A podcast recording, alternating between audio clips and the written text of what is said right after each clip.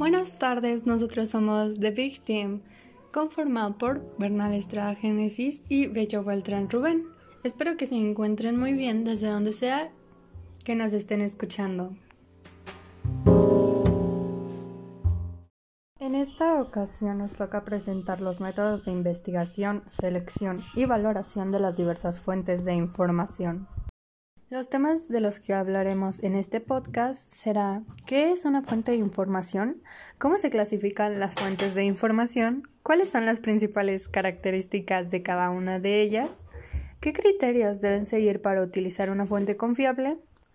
¿Por qué es importante tener ética en el uso de la información? Entre otros. ¿Qué es una fuente de información? Se denomina fuente de información a diversos tipos de documentos que contienen datos útiles para satisfacer una demanda de información o conocimiento. ¿Cómo se clasifican las fuentes de información?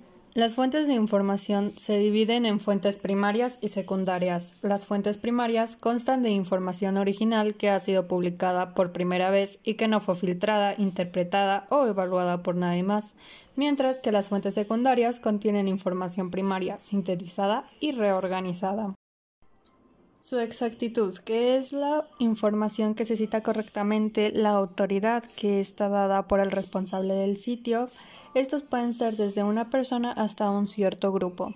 Su objetividad, que son las metas u objetivos que cumple esta fuente de información. La organización, que espera que el sitio se encuentre ordenado lógicamente y que cada segmento de información se relacione con los demás.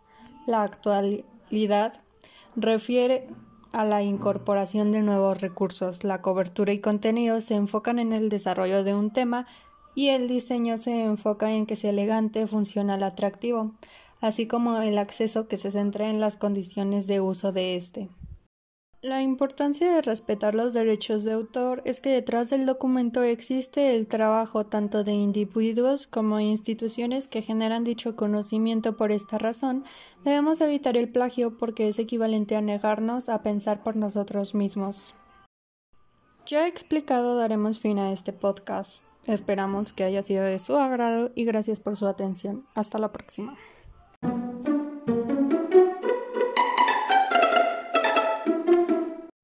¿Qué criterios debe seguir para utilizar una fuente de información confiable? Su relevancia para nuestros temas, actualización de contenido, su autenticidad para saber quiénes la escriben, cuál es su propósito y a qué está dirigido, al mundo académico, informativo o divulgativo, tipo de formato, textual, sonoro, gráfico o multimedia. ¿Por qué es importante tener ética en el uso de la información? Para analizar problemas éticos que son creados por la tecnología de los ordenadores, también los que son transformados o agravados por la misma. ¿Cuáles son las principales características de cada una de ellas?